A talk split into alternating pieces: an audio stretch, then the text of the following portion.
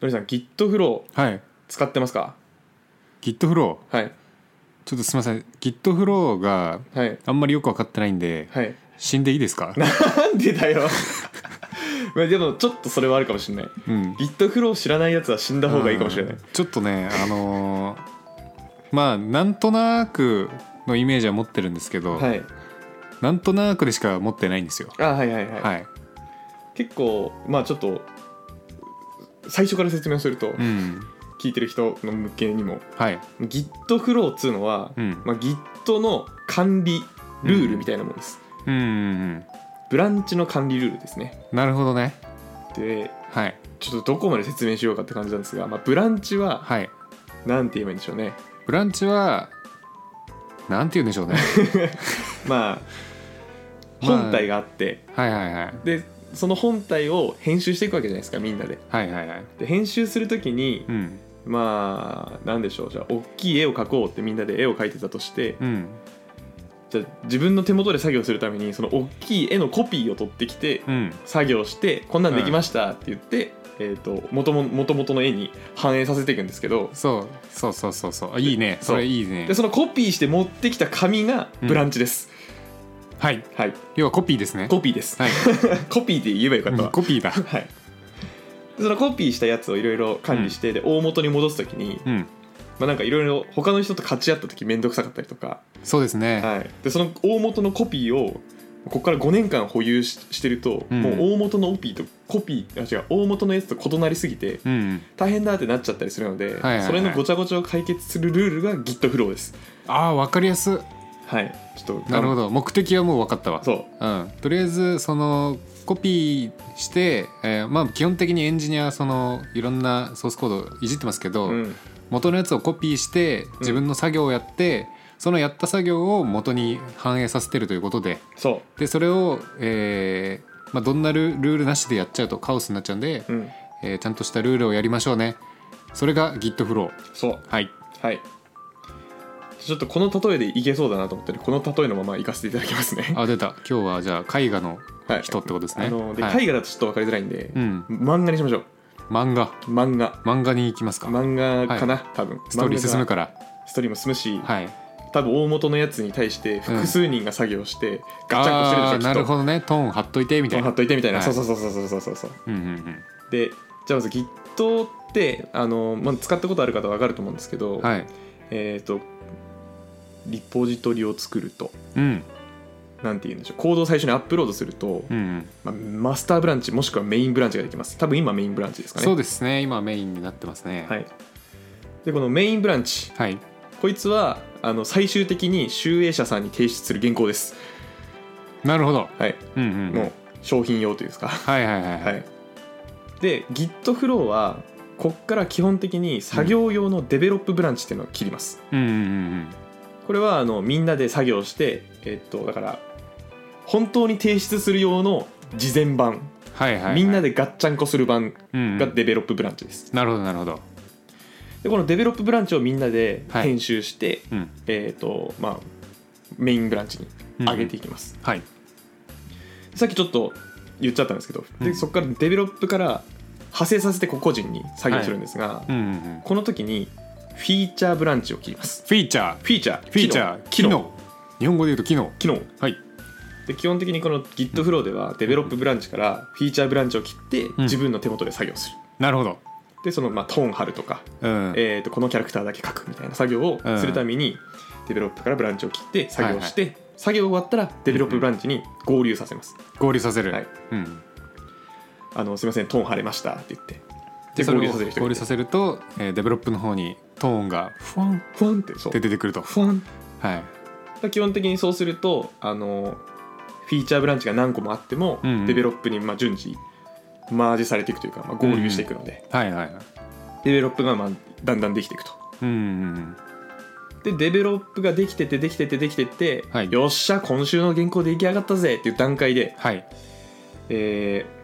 バスメインブランチメインブランチにズドンと戻しますおそうすると完成ですやったはいこれがあの GitFlow の、はいはいえー正常系のうんうんうあんのフローになりますね、おということは異常系もあるんですねはいうんうんでちょっとじゃあ異常系の話に行くとはいえーっとあ原稿の文字バグっとるやんとああ出た誤色誤色しとるやん、はいはいはい誤色しとるやんってなった時に、うんえーっとまあ、今あの提出しちゃった原稿はメインブランチにあるので、はいえーっとまあ、通常のフローだとデベロップに戻してからフうんうんうんィーチャーにやるんですけど、はいそんな時間はねえとそうですねもう急いでもあもう早く持ってかないといけないからあと10分でお願いみたそいうなそうそうそうそうはいそう、そういう時はあのメインからうんホットフィックスっていうブランチにきうわ直ー接切り出します、すぐ直したそう だ名前すぐ直すうんうんうんすぐ直すブランチホットフィックスブランチにはいシュンって切り出して、はいでえー5色直してうんうんうんでメインブランチに戻しますおおでここであのじゃあメインブランチ直接編集すりゃええやんって思う人いるかもしれないんですけど、はいはいえっと、ホットフィックスブランチに切ることによって、はいあの実際に結合するときに、うんうんまあ、差分を他の人がレビューできたりとかうんであとはあの後から履歴を追ってはいあのあここのこのタイミングでうんここ修正したんだっていうのが見やすくなるんですよね、なるほど切らないでそのままやると最初から反映されちゃうからそうそうそうもう一回誤植してても気づかれないとそうそうそうまあという感じでその異常系というか、メインでトラブった時はうんうん、うん、そういうふうに修正します、はいはい、まあ、もちろん開発中にトラブっちゃった時はまあデベロップから直接うんあブランチ切ってあフィーチャーブランチ切ってやるうんのが多いんじゃないかなうんうんそんなイメージですねはいでまあちょっと順番が前後しますがではいメインブランチに入っちゃ完成形ができましたはいできましたっていう時に、まあ、よくあるのはタグを打ちますああはいはいはいはいバージョン番号ですね、うん、まあ、バージョンはまあひチームによって違うんですけどですね、メインバージョンマイナーバージョン、もう一個なんだっけえーパッチバージョンはいさすがです、はい みたいな形で、えーっとメインはもう本当に大元のうん数字が変わって、えっとバージョンが変わった時マイナーは、えーなんかちょっとした機能追加とかうん機能更新とか修正とかがあった時、ですねでバッチバージョンはあの本当にうんもうパフォーマンス向上とか、 そうねえーほぼあまりユーザーのストーリーに関わらないうんユーザー体験に関わらないような変更が多いんですかねうんっていう感じでタグを切っていくのが多いですねうんはい、なるほどそれを聞いて一個思ったんですけど、はい使ってましたですよねはい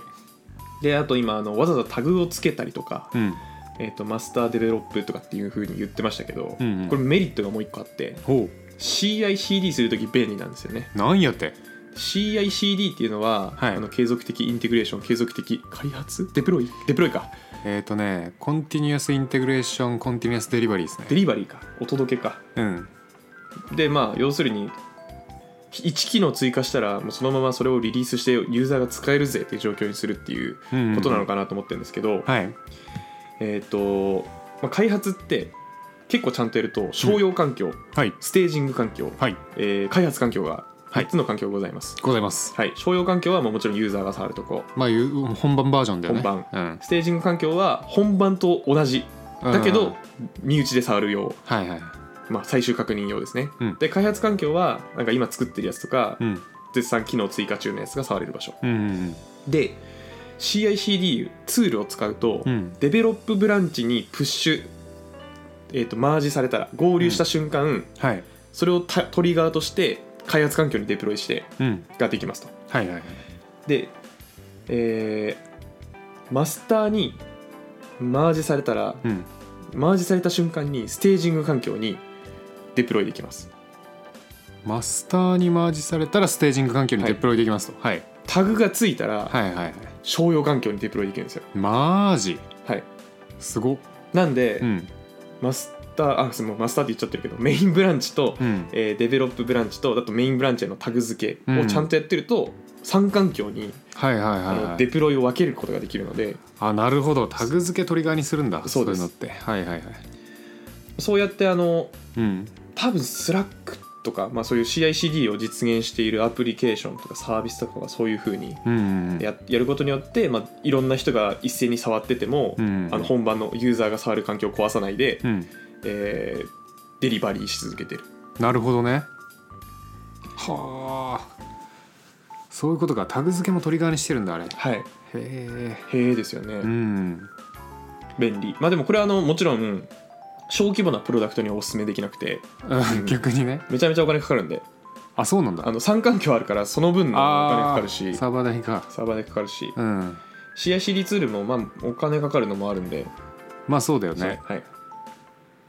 まあ本当に大きいものをやるんだったらこういうふううんなことをやるといいのかなと、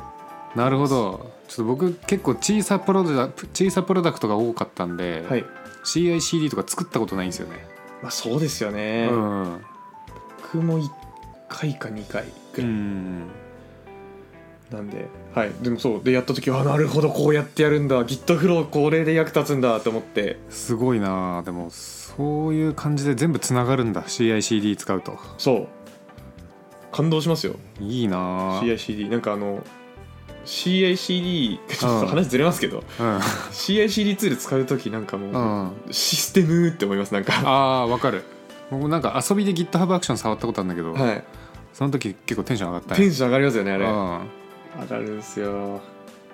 はいというわけで今日はあの、はい GitFlow の話でした、まあ、これはあのうんなかなか初級エンジニアだとうまみよくわかんないと思うんですけどうんでもやってないチームないと思うんでまあ今聞いて思ったけど大体これはやってるねそうですよねこれやってなかったら回んないですもんね回んないうんうんなんでプロジェクトに入るときに最初に教え込まれるうん内容のうちの一つだと思うので、うんぜひよくわかんない人は、まあ、ネットで調べつつ、うん理解できなかったらお便りしていただければはい答えますですねはいなんならそういう質問はボンボン欲しいですけど欲しいうんボンボン欲しい遠慮しないでね恥ずかしがらずね、そう ですはいじゃあ中級は絶対理解でも中級じゃないよ初級エンジニアでも理解しとけきっとフローの話で したそうですねはいまあステップの一個としてはい覚えておいていいそのはないんじゃないでしょうかはいはいじゃあ今週こんな感じで終わりますはーいお疲れ様でしたまたねバイバイイマジンプログラマーではメールを募集していますトークテーマ悩み要望などなど何でも募集中です宛先はひまプロ11 at mark gmail.com himapro11 at mark gmail.com になりますそれではまた次回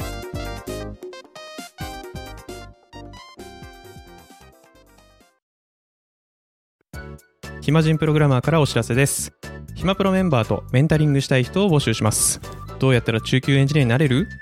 悩みを相談したいなどなど相談内容は何でも OK ですメンタリングを通じて何か気づきを持って帰ってもらえるように頑張りますエピソード説明欄の方ではなく番組説明欄の Google フォームから日程を選んでお申し込みください料金はもちろん無料各日程先着1名なのでお早めに